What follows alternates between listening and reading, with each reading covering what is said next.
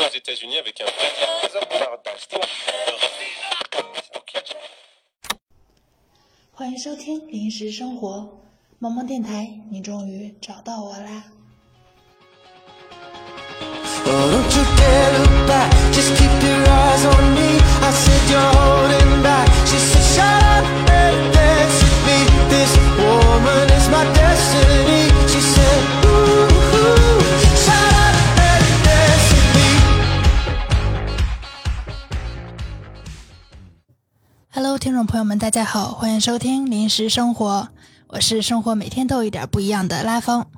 今天呢，我的搭档艾拉不在，今天是她跳槽成功之后在新单位工作的第一天，希望你能在新的岗位发光发热。一会儿有一位老朋友三三来当代班主播，现在呢，他正在赶来的路上。今天呢，我们邀请到了一位咖啡师朋友来到节目里，咖啡师很厉害啊，因为他刚刚在帝都建国门外开了一家自己的咖啡店，和大家打个招呼吧。哎哈喽，大家好，拉芳的朋友，大家好。我是个慢热型啊，所以我得慢慢找状态，那个微波炉似的。欢迎欢迎，先轻松一点啊，我们每期都会邀请嘉宾给大家分享一件最近的比较快乐的事情。你有什么开心事儿？我最近没有什么开心事儿，因为之前一直在筹备这个小咖啡馆儿，然后其实整个筹备的过程还是挺煎熬的，也挺痛苦的，会发生各种各样的问题。但是好在这个顺利的开出来了。我觉得开心的事儿呢，就是其实，在开的这几天，陆陆续续有很多之前的朋友过来，其实不是打卡，我觉得是探班啊，其实是一个就朋友之间很照应的这种方式来找我玩儿。我觉得这在万难之中算是比较开心的一件事儿吧。嗯，啊，只能这么安慰自己 了。其实开咖啡馆儿万难没有那之么中没有那么开心。 真的，我以为你会说最开心的就是自己的店终于开起来了， 呃，一点儿也不开心。 此话怎讲？呃，因为比较累。一是比较累，二是其实有很多自己的想法没有最终呈现的特别好，装修上吗？，呃，包括装修上，还有主要是装修上吧，留的遗憾比较多。啊，包括疫情的影响，导致很多东西买不到，或者说送不过来 这个所以确实只能用替代方案，用退而求其次的方法，嗯然后来把这个店给弄出来。所以有很多不完美的地方。不过还可以慢慢完善嘛，后续一点一点小东西之类的， 对啊，所以你说这会开心吗？ 开心呀、啊长期有事可做。啊，这个角度是可以的。在录这期节目之前啊，我也去调查了一下身边的朋友对咖啡师的印象，然后我发现这个职业在很多人的印象里是一个还不错，然后有一点浪漫色彩。然后我收到了这些标签，像是味觉怪物、热爱生活、小资、家里有矿、创造性。那你觉得这些标签自己会符合几个？这算不算刻板印象呀？算刻板印象，啊因为咖啡行业包括咖啡的从业人员和其他行业的没有什么本质区别，没有任何区别啊，它只是不同的一个事业。你看起来是光鲜亮丽，或者说文艺，比较文艺啊，比较轻松啊，其实咖啡师有一半的时间的工作内容是刷盘子和刷杯子，然后另一半时间在做咖啡，在打扫卫生。所以你说这个工作特别文艺，或者说特别清新，从从业者的角度来讲，我觉得并不是他表现出来的那个样子。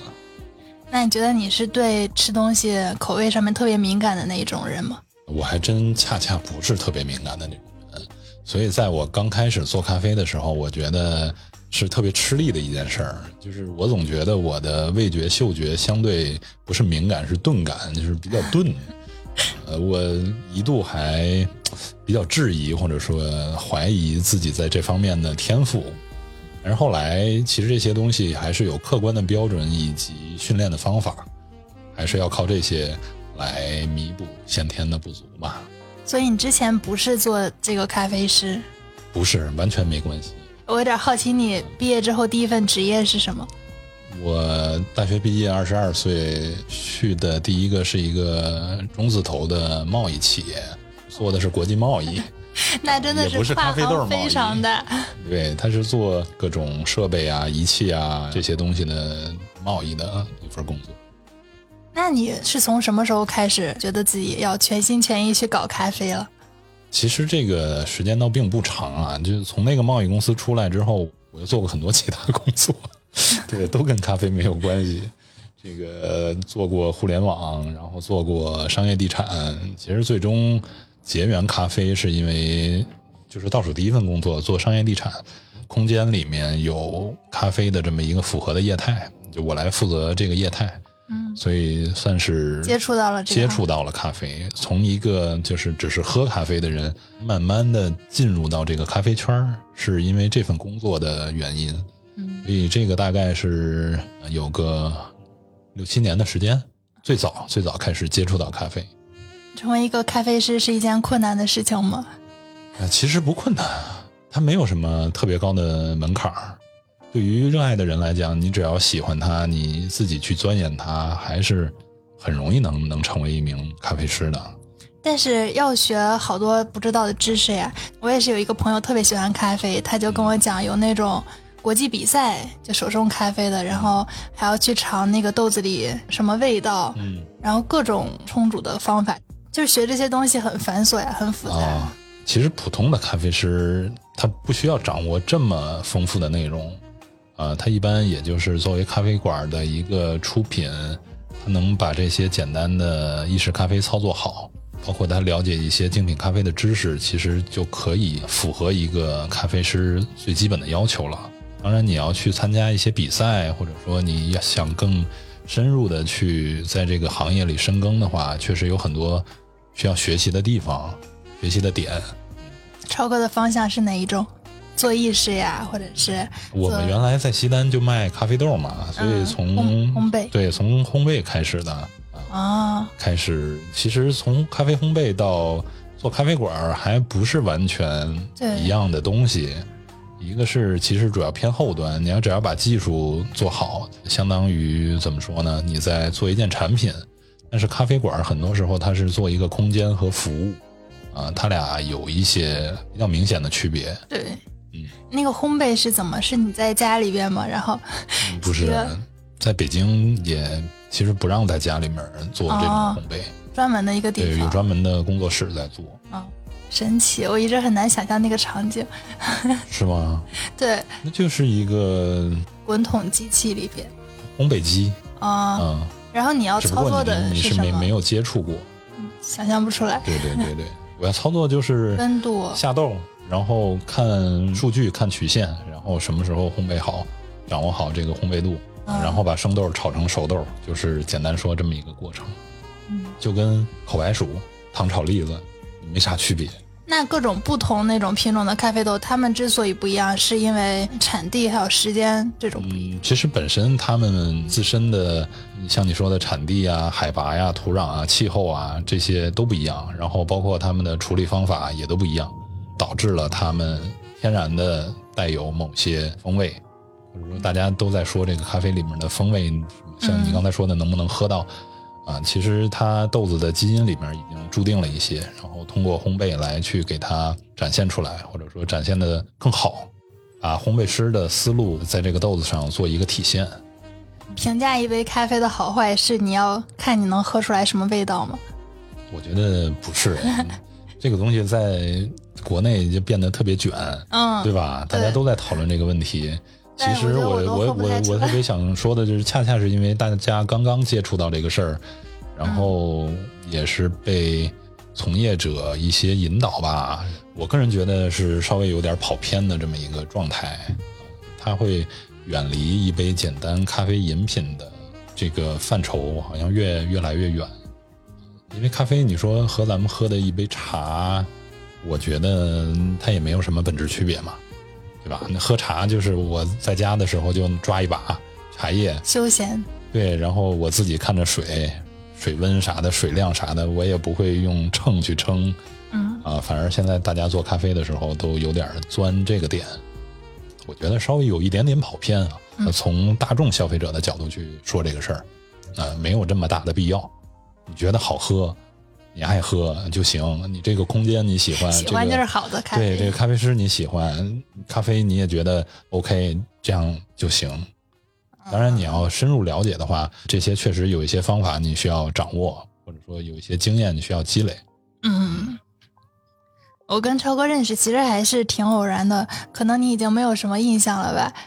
确实没什么印象了，但是呃，之后咱们联系还蛮多的。啊对，当时是我跟我一个朋友在那个商场里边，可能是你之前那个店的商场里嗯边，在然后西单大悦城对的，对对，被你的咖啡豆吸引，就过去啊看。当时好像你那边还有一些什么拉花体验的宣传，我就觉得挺好玩的，嗯然后就加了微信。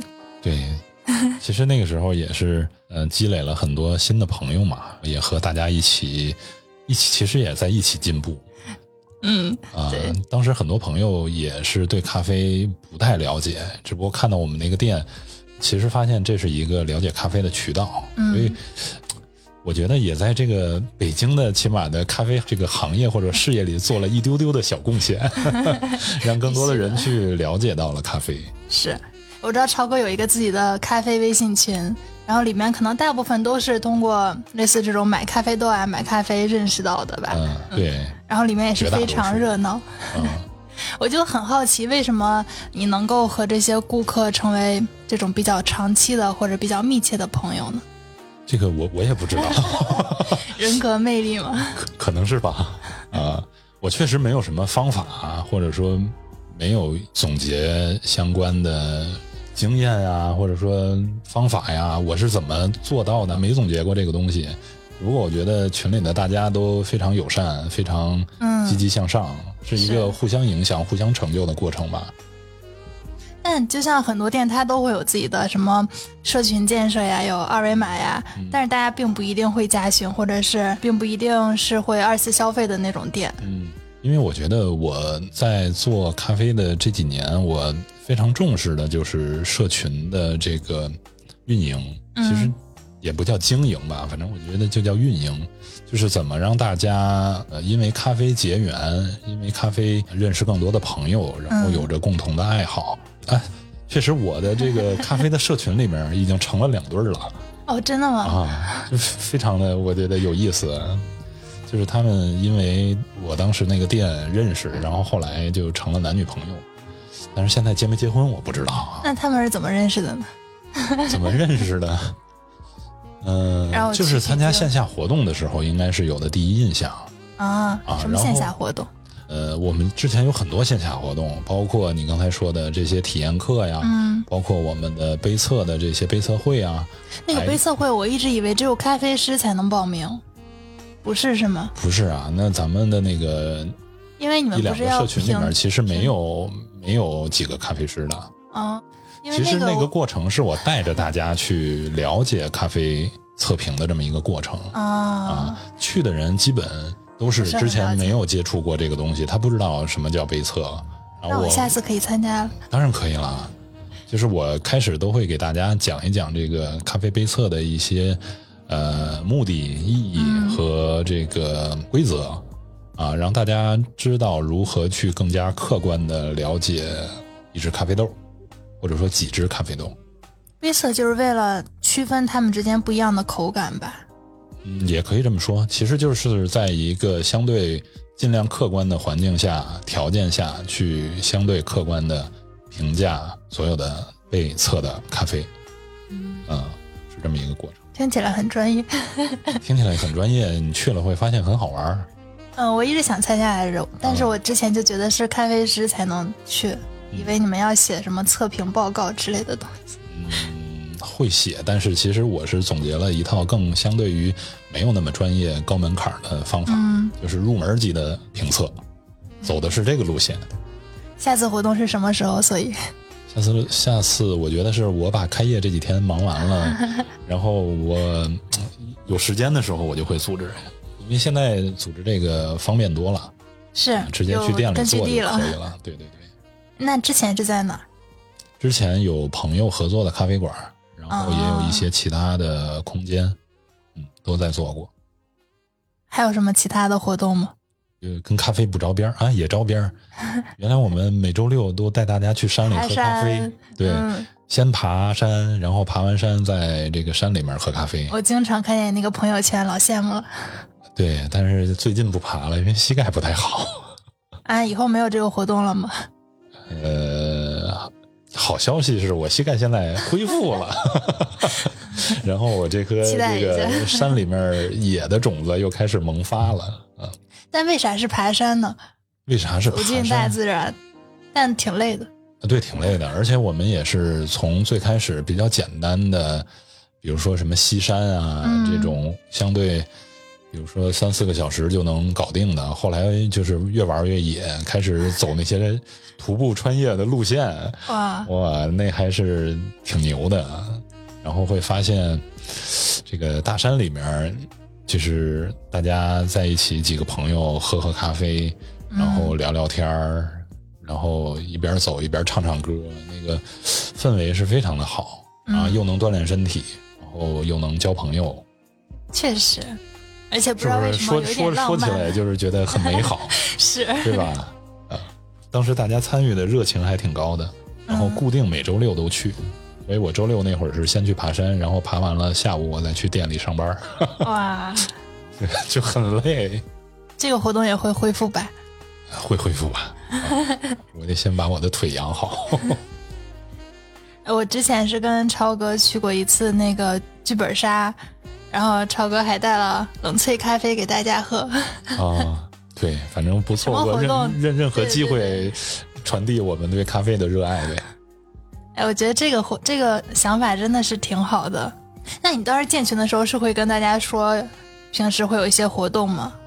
会啊，哦因为我觉得如果一个群只是你单纯的在那儿宣传嗯也不自大己，比如卖东西，是，确实，这事儿多无聊啊，对吧？你本来一天的上班都在干这个事儿，你你在你自己的时间，或者说你没在专注你工作的时候，还是这些事儿。然后群里面的大家也我爱看，除此之外得不到任何其他的东西、知识收获，他也不会和你产生任何关系或者说互动的。对，对，所以其实大家好多朋友在群里发一些探店的呃这个消息，包括照片儿啥的，我都很嗯欢迎，就是一个大家共同成长的沃土。啊嗯，我并不排斥，比如说大家去探别的店发一些东 西，我觉得都 OK。你是一个非常爱交朋友的人吗？呃，可以这么说吧。我反正从小就比较喜欢交朋友，以及身边会有很多人嗯在我旁边。这个怎么又去回到了说呢人格魅力这个话题。这我不不知道，我可不能这么说。 就可能性格相对没有那么，比如说攻击性啊或者啥的，嗯可能相对随和一点儿。然后人呢，我自己评价就比较有意思，你跟我待着会比较好玩儿，嗯，不会无聊。我感觉大家听节目可能也能听出来，旁边这一位是一个非常 非性常格，哎二的是 不是？所以我这个店就叫二十二嘛。你那个店全名要怎么读？其实刚才想介绍一下，但我不太会念，就它也不是 coffee，就是 对，它没法读，反正就叫对咖啡二十二号，我就这么这么这么去解读它吧。好的。听众朋友们，我们到时候会把这个咖啡店的具体消息写到 show note 里边，欢迎大家去探店，一定不会失望的。对对对，到时候可能还能有点小折扣、小优惠啥的，是吧？哦，那来定一个暗号 吧，报什么会有优惠？报哦报拉芳的名字吧。可以可以。哎，对，超哥那家咖啡店在哪儿？在建国门和永安里中间，那个叫建华南路。算东二环了吧？这个位对置，对对对对，东二环外一点点，那个那个房租还是地皮好贵的。嗯，不便宜。但是我那个位置其实没有那么好，哎我觉得还蛮好找的。但是你这个路感比较强，我我路痴，我发誓，我绝对是路痴。那就是运气比 较好。 不它就太好是找绕着外圈绕就行了嘛，你不用进到楼里啊。而且它就在对一楼外面，对对好好对找 对对，对我觉得还行，觉得还行就行跟着高德走就可以。啊。对对对，高德上能搜得到。超哥之前是不是还有一段开店的经历，就是在那个那个戴月城那儿？嗯，那个是也也是你自己的店吗？那个是有合伙人一起的，现在这个是完全是我自己的。那当时那个店为啥没有再继续？这因为他不挣钱呀，有合伙人说不行啊，这别干了。是吗？因为在我印象里，可能咖啡还算是一个稍微比较盈利的职业，因为它的算是一个小资的消费吧。像在一线城市，大家就会愿意为这种而付费嘛。但是这个比例真的是非常的小，或者说漏斗非常大。你像我原来在大悦城的这个店，嗯其实来来回回的人真的很多，就是从呃商业的角度来讲，它是不缺人的。但是其实，嗯，我当时也在想，如果我要卖冰糖葫芦，可能我一天能卖很多钱，或者说我卖个卖个可乐。啊但是咖啡真的，啊、大家路过的时候，有的时候知道你是卖咖啡的，也就走过了，因为他不喝咖啡，或者说他不了解咖啡，不懂咖啡。这个比例非常之大，就是大到我在做这件事儿之前就是难以想象的大。就比如说，路过一百个人，可能喝咖啡的人只占十个人，然后会自己冲咖啡的人可能只占两个人，对啊，那是因为你卖的是咖啡豆呀，这个比例就就非常之很小受众啊很小对了对对对对。嗯然后他从我这儿买的可能连一个人 都不到 但是群里面进了很多个人。啊，那那真真的是缘分。那你就是真正的进入到咖啡这个行业之后，有后悔过吗？嗯，我倒没有什么后悔，我觉得还好，相对算是比较适合我的一个行业吧。因为咱开始的时候也说了，做过贸易，做过嗯这些那些的两个角度吧。一个是我也确实没啥天赋，把那些东西做好；第二个呢，本身我的人的特质也不太符合做那些事儿的要求。就是到我这个年 龄呢，还说很着年说起轻来朋友们很老是吧？啊，反正我自己大概是这么认为啊。我觉得三十五岁之后，啊，也是因为年龄的增长，也是因为阅历的增加，我就很明确的知道我可以做什么，能做好，不可以做什么。就是你努力也不如别人做得好，所以我觉得做咖啡相对还可以，我能 hold 得住。不像做那些事情，可能我我和别人一样努力，甚至比别人还努力，未必别人别人做得好。在这点上，我是比较对自己有个清晰的认知的，啊，哎，那做咖啡和做贸易最不一样的是啥？就现在以我现在这个状况来说，其实我在经营一个咖啡店嘛，嗯嗯，它有很多东西需要创造，需要你动脑子去想，需要你去开发，就是基本很多都是从零到一的东西。我觉得我比较擅长做这种事儿，但是你说在一个链条上，你要和别人去配合，你要按照一定的规矩规律去办。当然，我做熟练之后，确实我也做的比别人好，但是，嗯、这个过程喜欢我一点儿也不享受。啊，我觉得意义不大，我在里面得不到什么快乐。所以还是做了一个对的选择。现在我是这么认为吧，或者说我也没有更好的选 择了。如果有更好的选择，可能我也就换了。我觉得还挺好的。我一直是觉得人生这么长，可能确实为什么只能体验一个职业呢？当然了，是啊，想做的事情有那么多，为什么不对试一下呢？就是我大学刚毕业的时候，我有一个特别离谱的想法，就是、嗯当时想的是，我想一份工作我就干一年，然后我也有这个想法啊，，你曾经也有过我是吧现在我想体验二三十种不同的职业，我也，是，但我是觉得可有意思了。但是这根本就无法实现嘛，对吧嗯，对，因为有一些它需要你有一些技术要求呀，或者哎对沉淀呀、工作包经括验呀。这个行业的资源，你不可能一对个对对人对你对啥都有。嗯但是我觉得有这个想法哎真巧，咱 俩都有。是，我就我甚至当时，想，我就是、嗯就是找个餐馆当服务员儿，嗯，然后明年呢我就换个厨师干干，我也想过当厨 师。然后后年呢我就不行，我就弹个琴，做个曲儿。当然，其实我也都不会啊。但是朋我友们，觉得超哥会弹吉他。 呃，我觉得都是当时真的这么天真的想过的。嗯，那我觉得你还是有一点浪漫主义的， 就是准确的讲是不太着调儿。啊但可能很多人听起来做咖啡师或者开一间咖啡店是最不靠谱的一个事情，因为它很难去实现。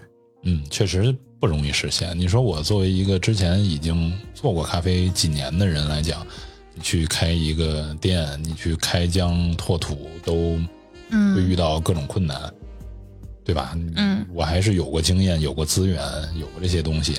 那你说，如果完全从零开始，完全从零开始，我一是建议你就别干，二是你干这事儿肯定干不成，也不是说肯定干不成吧，可能百分之零点一的可能能干成，对吧？我一直觉得这是这样，就是你既然啥也没有，一是你为什么要干呢？二是你干了，你凭什么能比别人干得好呢？没有道理吗？确实是。那你当时为啥觉得自己能干成？当有一时些这种客户人脉资源，你说现在这个店吗？对自己开一家店，对，因为我觉得我在这个行业里也做了几年了，相关的一些行业的储备、资源的储备，就甚至客户的储备，嗯这些朋友，都是我能把这个起码有点儿信心的来源吧。超哥做咖啡几年了？转号，呃，一五年、一六年，我上我上大学的时候，那我已经开始喝咖啡了，做咖啡了。 其实那个时候我已经工作了十多年了，你有这么大吗？我挺老的。有吗？哦，我八四年的，什么？震惊！呃我一直感觉啊你可能二八到三你五看，这头发，不全是白挺头发多吗的呀。 挺多的， 白的还多呢。没有，你是不是所以当咖啡师可以永葆年轻。是不是不打算采访我了？是吧？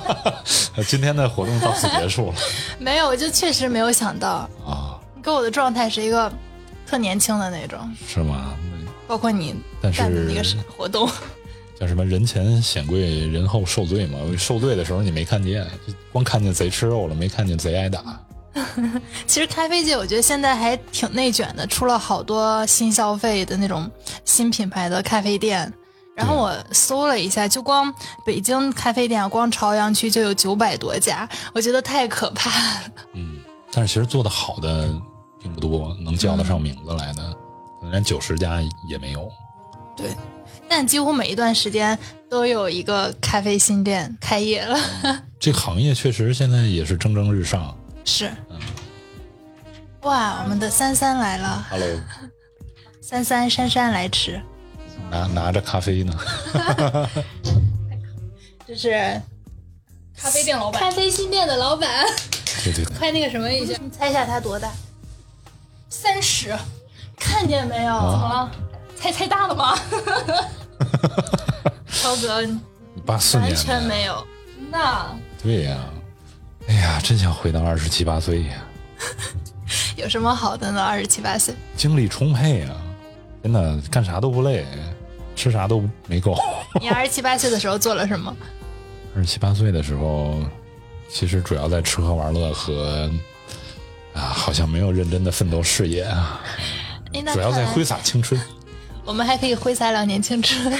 可以，可以，可以，抓紧时间，尽情挥洒。嗯这是一个将近四十岁的人的忠告，收到，你就干你自己想干的事儿呗。我为你的我将想来开一做家准备咖啡馆，可 以啊，您可以来两我个可以月先体给验你体。哎，验，真的吗？当然可以啊。那我周末是不是可以可以可以聊，可以啊，指导我一见过下？见过门见过门 啊！完了，心动了。哎，来吧，三三给大家打个招呼吧。 Hello，大家好，我是姗姗来迟的三三。到哪儿了？我们聊到了咖啡非常的内卷。对对对对，那那我问一下三三，你平时会喝咖啡的话，会选择哪些咖啡店呢？嗯，以前有的选择的时候会选择一些比较小众的一些家庭作坊，哎，你竟然会选择小众的，甚至就你知道吗？就是墨尔本人认为墨尔本是世界咖啡之都，墨尔本有世界上最好喝的咖啡，在那边好像听说哈，听说喝星巴克之类的连锁咖啡是被人鄙视的存在。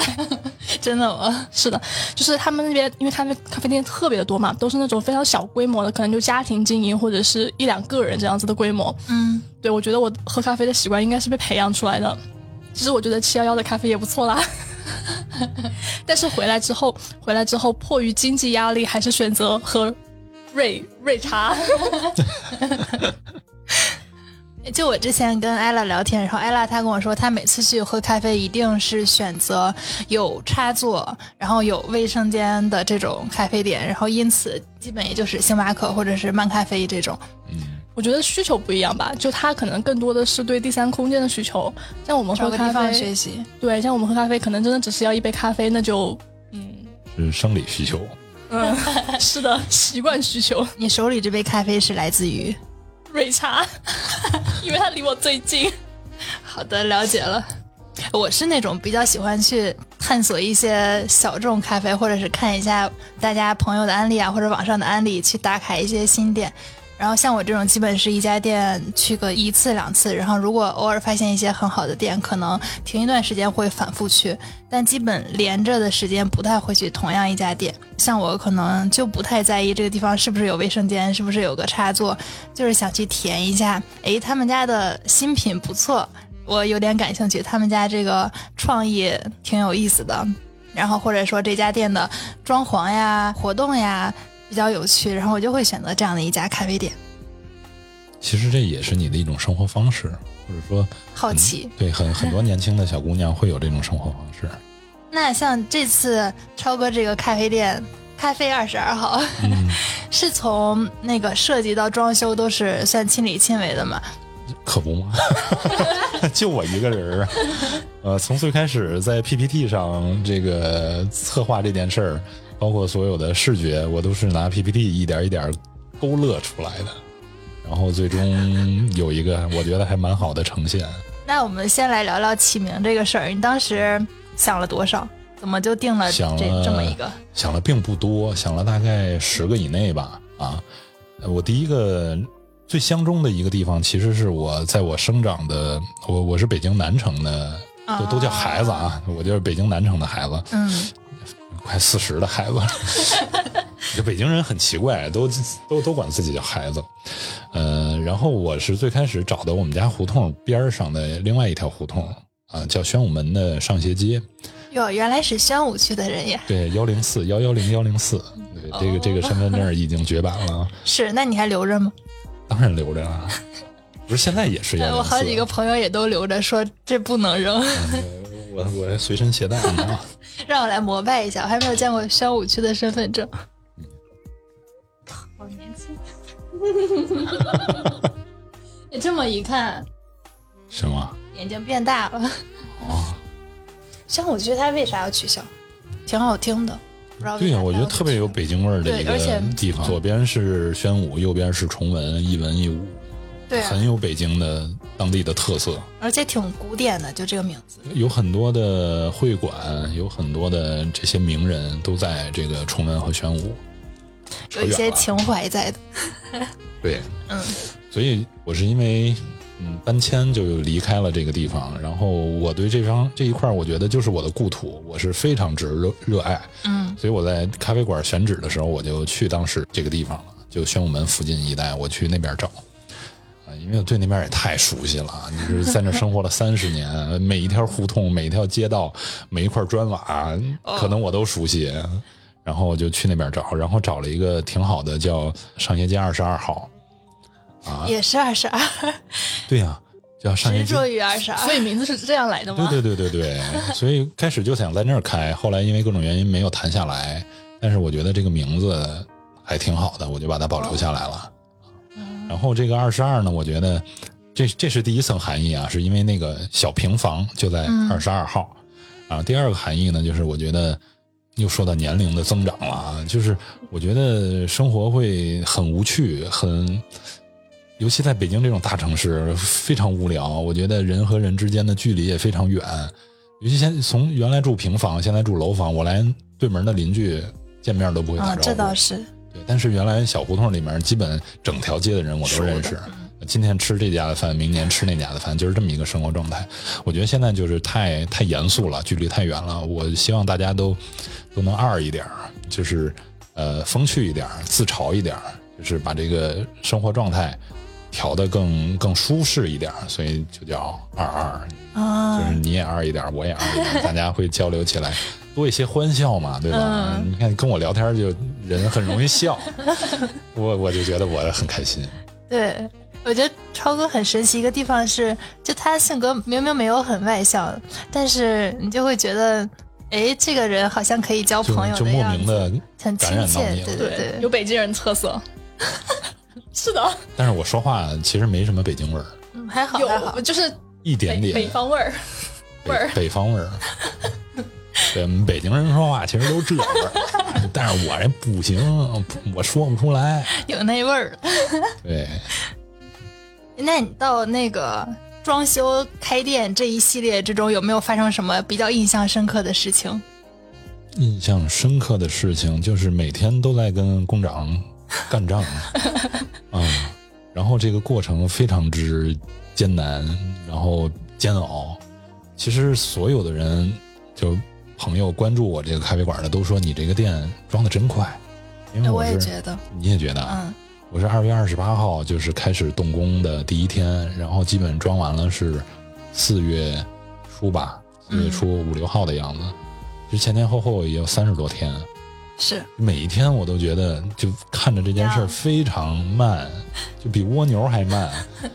但是我不知道为什么所有人看见装完了之后说你这怎么这么快啊呀、就是挺快的呀。我记得你最开始发还就只是有个板儿，然后什么房顶什么都没装呢，嗯，嗯，然后就感觉遥遥无期的那种，就突然有一天你发现它有点东西呈现嗯成出型来了，对，啊。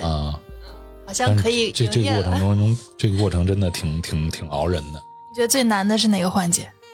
最难的，其实从技术角度来讲，最难的是很多物料到不了，嗯，包括买的砖到不了，然后买的桌椅到不了哎。那不是有一墙砖吗？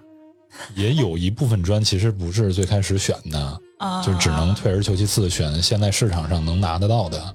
这个疫情对对我这装修的影响还挺大的，包括工人师傅也要不停的做核酸，总有人检查，要不然一会儿这儿不让干，一会儿那儿不让干。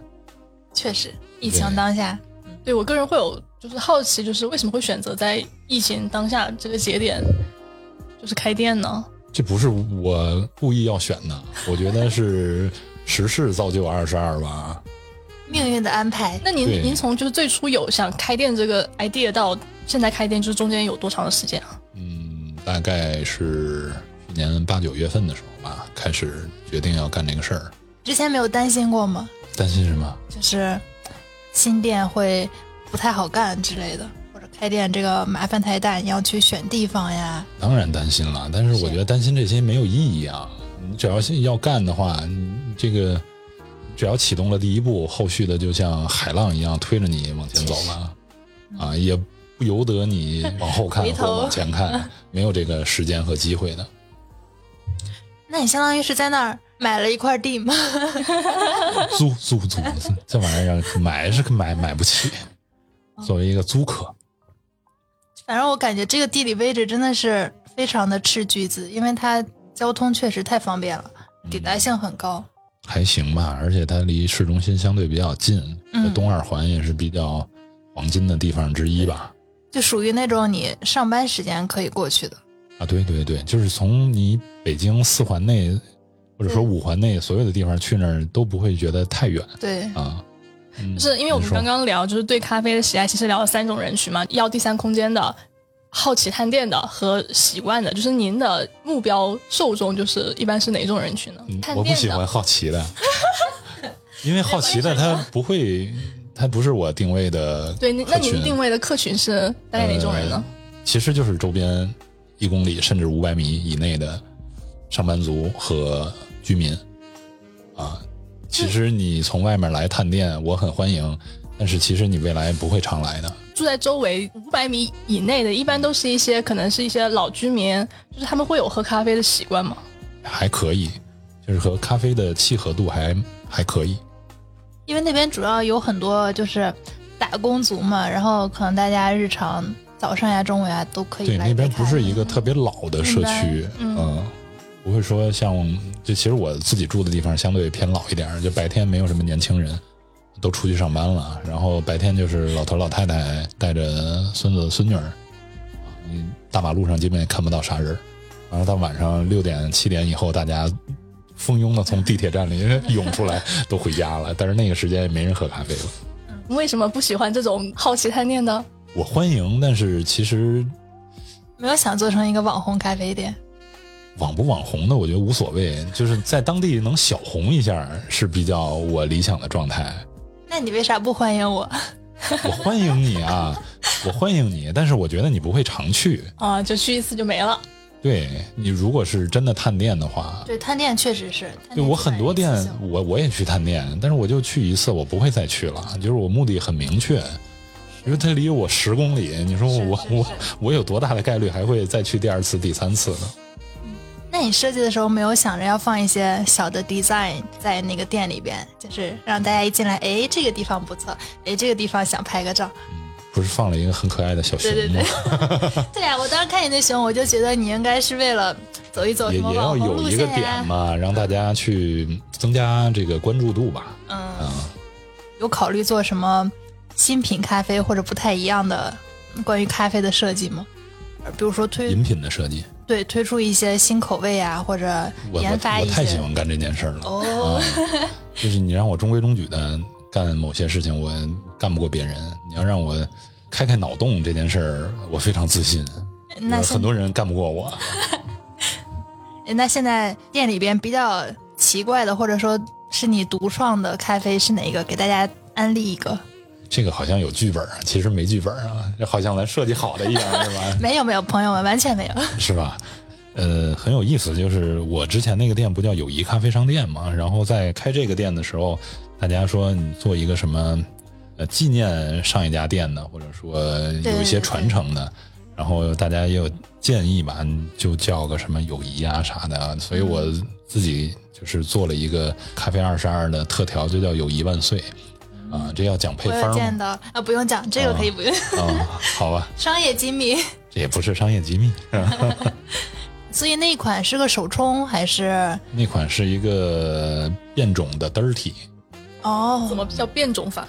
就是就是它在 dirty 的基础上做的演化，啊，做的特色吧，听君一席话， 我听一席话。 如如如听一席话。哎，所以这款咖啡是用最好看的杯子装的吗？最合适的杯子我记得超哥店里有很多很可爱的小杯子。啊，哎，还还有很多朋友送过去的杯子，就是我现在那有一面杯子墙嘛，嗯，啊，就是我的老客户都说说超哥你开店了，我要放一个杯子在你店里，为啥呀？就是说体现这个不一样嘛。嗯啊，我跟你认识这么多年了，我是你老客户，我得放个杯子在你这儿。我说好，我给你们一面墙，哇，我我都让你们放，只要你们有杯子，我就欢迎你们放。然后你们来这个店也可以用自己的杯子。这个故事有一点浪漫。嗯你看，哎我还经常搞一点浪漫的事儿，这个是你想到的还是他们提的那个主意？互相启发吧。啊啊，，他们有这个需求，我就说那我给你们一面墙，都让都让你们放。是别人都可以不用自带杯了。哎，对，真的哎，那自带杯会打折吗？ 自带杯可以啊，就像那什么星巴克还有 Manner Manner，不对，光不打折，你还得自己 刷。 你自己的杯子，我还给你刷刷坏了怎么办？ 对你要体现尊贵和不一样，你要付出相应的代价。就感觉像回家一样，对去了对咖啡馆对拿对自己的杯子，喝完自己刷，再放回去。对吧？你说这个和我在做这件事儿的时候，这个初衷很契合啊。我就希望它是一个社区是、一个社群，大家有这么一个空间，有这么一个渠道，能交朋友，能对增进了解，大家能更热络一些。而且这事儿绝对是首创，我感觉。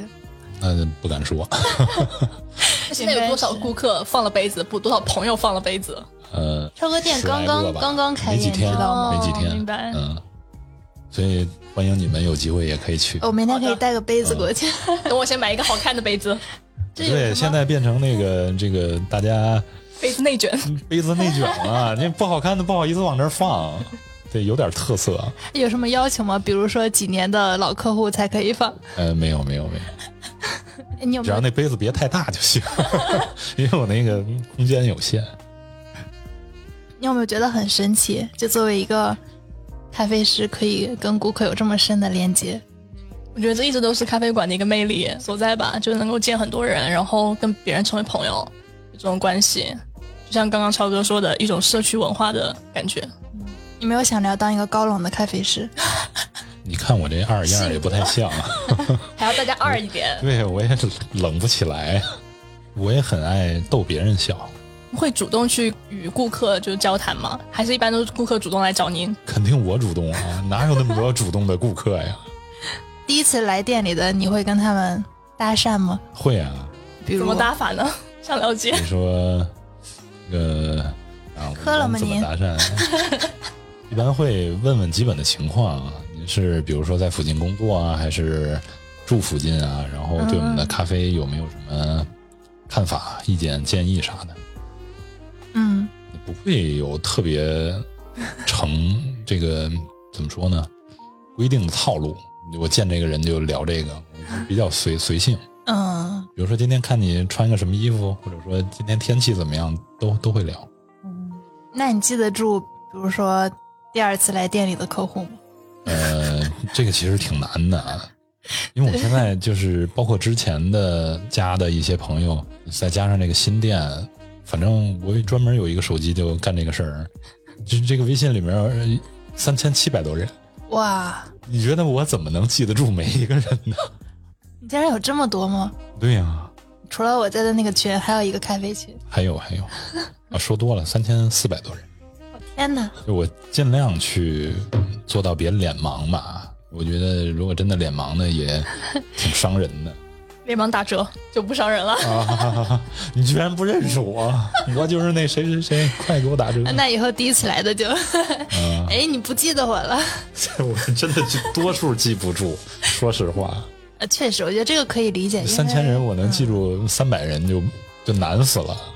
对，而我之前看一个什么社会学说，人的亲密关系圈是十五个，然后能能有一些交集的朋友顶天儿了就是一百五，啊，所以这个三千多确实是，我觉得算嗯所以大家来了，如果我没认出来，千万不要怪 我应该不会的，顶多就是开个玩笑。 啊！多来两次就认识了，对对对对，吧？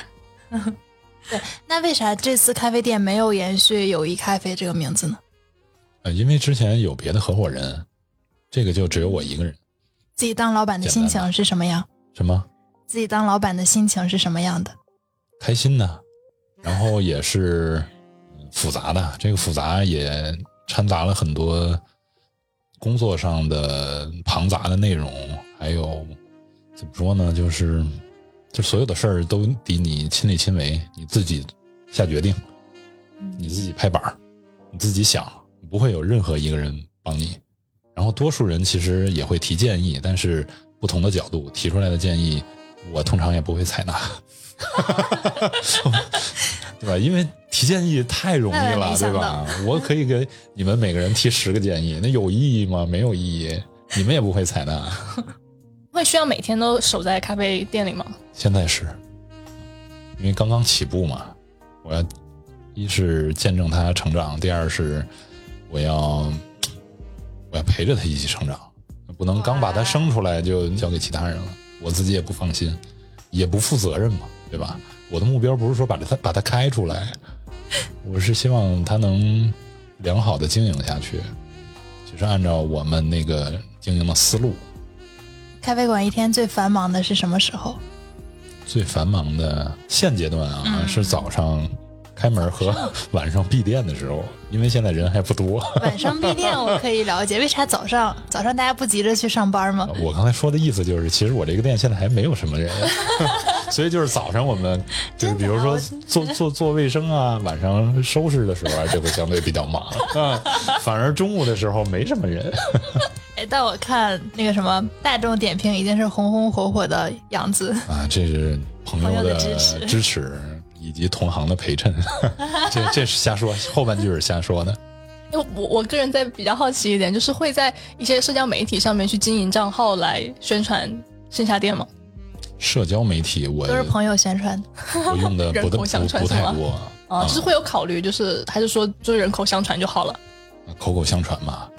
而且就是从一两年之前开始讲一个叫私域流量嘛，对吧？其实我之前积累的朋友、客户都是我自己的私域流量。我觉得这个确实是这么多年这个咖啡从业经历的一个很宝贵的资源。对，嗯这个确实是一点点积累的，一天一天积累的，然后我还要不断的去想怎么把这个事儿做得更好，它才会持续下去。提问一下，你的咖啡梦想或者说终极咖啡店理想是什么样子的？呃，没想过这个事儿，啊、真的吗？真的。但是现在你让我想，可能觉得，比如说我在北京开个三四个店，哦，连锁店，对，所连连起来， 然后在这个北京以外的地方还能有点儿动静儿，我觉得以我的个人的能力啊，我也就能干到这样了。你真让我干出多惊天动地的事儿，我也干不出来。如果不是在现在这个位置，你想在哪儿开店？北京吗？对对对，其实我挺很想去我最开始去的那个胡同哦，啊，宣武门那边儿，它可能比如说周边的办公啊和人群啊未必那么匹配，但是我觉得情怀，嗯，这个嗯这个真的是情怀，就是当时我在那边是宣西地区的老城改造，当时他们那个改造的顾问，呃，也是我去那边无意中认识的，他对我也非常之欢迎。啊，又又说到一个故事了啊，我奶奶在一九可能是四几年的时候啊，就还没解放的时候，在宣武门那边是开了一个茶摊儿，卖茶。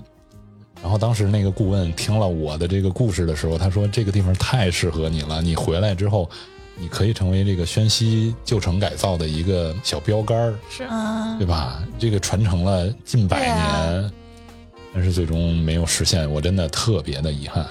所以你让我选地儿的话，我第一肯定会选这儿，它可能未必真的会挣钱，但是我在那儿会非常的舒服。哎， 我想到我就昨天朋友发给我一篇文章，是讲一个咖啡师经营自己咖啡店的故事。然后他就写了一句话：虽然最后我这个店闭店了，然后他也赔了我很多钱，但是我不后悔这段经历，因为非常的开心。 嗯，我觉得真的能做到这点非常难得。他核心理念就是开这个店没有为了赚钱， 我觉得这个太难了。这个你会太想着难了自己就是可能会入不敷出，或者说可能会赔本儿这种担忧那吗？它它太正常了，对吧？那你可以很坦然的接受这个事情。我坦然不了。 这我这个干这个事儿，一是这个兴趣爱好，二也是生活所需啊，它也是重要的一个收入来源。咱也不是说这个几十万的钱你投出去，它爱挣不挣，对吧？咱也不是什么家里有矿的富二代，也希望把它当成一个正常的事业去经营。当然，你在这种情况下，你谈钱其实一点儿也不伤感情，或者也不丢人。是的，对，你总要有钱才能支持你继续干这件事儿。入不敷出的话，你能坚持多久呢？ 那你会就是有一个偏重吗？比如说，主要就是咖啡豆可能现在会不太注重去经营，然后主要是经营咖啡店。对，确实分过来很多的精力去经营咖啡店，包括之前的有时间去做那些，比如说挂耳咖啡这些，现在都很久没做了，那没确实没有时间去去弄这个咖事啡儿。挂耳咖啡，哦，我说什么？ 这突然北京腔了起来。 啊，果儿果儿咖啡是吧？我还哎在想这什么品种，我怎么不知道？ 这两年我身边好多朋友突然就是都爱上了手冲咖啡，就从买各种工具从零开始。你觉得自己搞手冲是一个就难吗？这个事儿？这个事儿不难，那啊入门儿有什么跟朋友们推荐的吗？跟入听众门朋友们儿其实很简单，你就从准备上，你要把器具准备好，从这个你自身的呃知识储备，你要把相关的这个知识技能你要具备吧，就这两点就够了。一个是你得有东西，对吧？你不能无无米之炊嘛，嗯，你得有东西，然后你得大概懂一点这个里面的道道，你就可以自己去入门了。那像最开始买那个手冲咖啡的器具，你是建议买那个就是漏斗型的，还是有一个叫什么小蛋蛋糕盆儿形状的？蛋糕盆儿型的那叫什么 c a l i t a 啊我也卡丽塔是吧？对对对啊。你会建议从哪个？我建议就就从你说的这种蛋糕这种滤杯 开始吧。啊，你说的那个为啥漏不漏是斗型的那嗯对个，我觉得相对比较难控制。 V 六零，对，我觉得你说的这个蛋糕盆儿，这 个这个容错率比较高。哦，这样子吗？对，对于入门来讲，相对比较能找到乐趣。对，我觉得入门就是你别刚一入门就被这事儿打击了，就不好喝 了。这就不好玩了。你这个一入门觉得哎还行，我还有点天赋，然后你会更喜欢这件事儿。那有没有必要就是底下放一个那个电子秤，然后算着每次我要倒多少克水，就是很精准的那么做？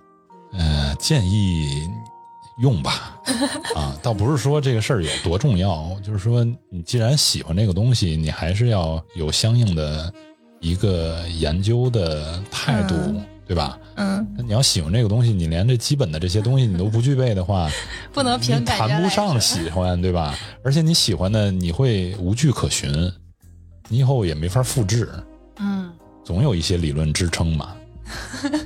但不像咱喝茶，都喝了几千年了，就直接抓一把就喝了，嗯毕竟是个舶来的东西。确实。嗯，那最后一个话题，我这些年也开始就开始跟朋友说一个很不切实际的理想，就是我也想开一家自己的咖啡店。 很多女生都会有这种不切实际的理对想。，真的你看特你们别自己特都别说了，它确实不切实际。就是奶茶店呀、咖啡店呀、花店呀，大家好像都有这种人生的终极理想吧？可能算是真的吗？真的，绝特别对是女生，嗯，百分之八十吧，我身边。你会怎么看待不这个理事解情？，为什么？因为你们只是从外人的角度，就是没从业的角度，看到了这件事儿这个美好的一面、温馨的一面，嗯对吧？像刚才说了，咖啡师这一半的时间都在刷盘子、刷碗、刷杯子，另外的四分之一的时间在扫地、擦桌子。你说这事儿美好吗？我是有这么一个幻想，比如说，当有一天我经济自由之后，我开一家自己的咖啡那店，随便，你经济自由，你往外扔都没人管。然后就也不用考虑赚钱嘛。这样的话，我就可以，比如说来一个人，然后你你给我讲一个你人生中的故事，我就可以送你一杯咖啡。那妹妹，我祝我祝你先把第一步实现了。 你第一步实现了，我不知道你还有没有时间以及兴趣再去实现你第二步。那对，我还可以分享给你一些我其他朋友关于咖啡店的 idea。就一个说他会把菜单做成明信片的形状，就是你点单之后，你可以把这一张就带走了，然后也是一张明信片，我觉得也很浪漫。我想想啊，嗯我觉得这事儿怎么实 现？然后还有一个朋友说，就是可能会放一些鲜花，然后如果今天来店里的人心情不好，就送一朵花给他。我觉得这个事儿也很浪漫，。大家真的都好浪 漫仅供参考啊。好浪漫，哎，是不是放到老板的耳朵里面就觉得说，哇，这都是钱？ 有可就是你在做这种事儿的时候，开个小店，你所有的动作其实都是和钱有关联的，是的，你所有的想法也要靠钱来实现。你除了像我这种比较能和大家白活的这种， 聊天儿这不花钱， 就是多喝两杯水就行了。对，仪式感都是要用钱实现的。哎那你后续最想完善的，或者说有待实现的，有什么在你的咖啡馆里？嗯，就是怎么把我所设想的这些社群活动做得更好。就这个，现在我还有思路，但是毕竟刚开几天，还没有去实践。啊，我希望这块儿以后能能成为我的一个亮点，或者说，我愿意把时间精力往这方面投一投。那你会不会担心地方不够用？ 因为我感觉你这个粉丝群实在是太多了。那就排队呗，拿号儿先到先好得麻烦，抽签儿，摇号。对，然后分单双日。可 以的。排队预约店的规模有多大吗？面积嘛哦，可以面积。啊，其实哦，可以的。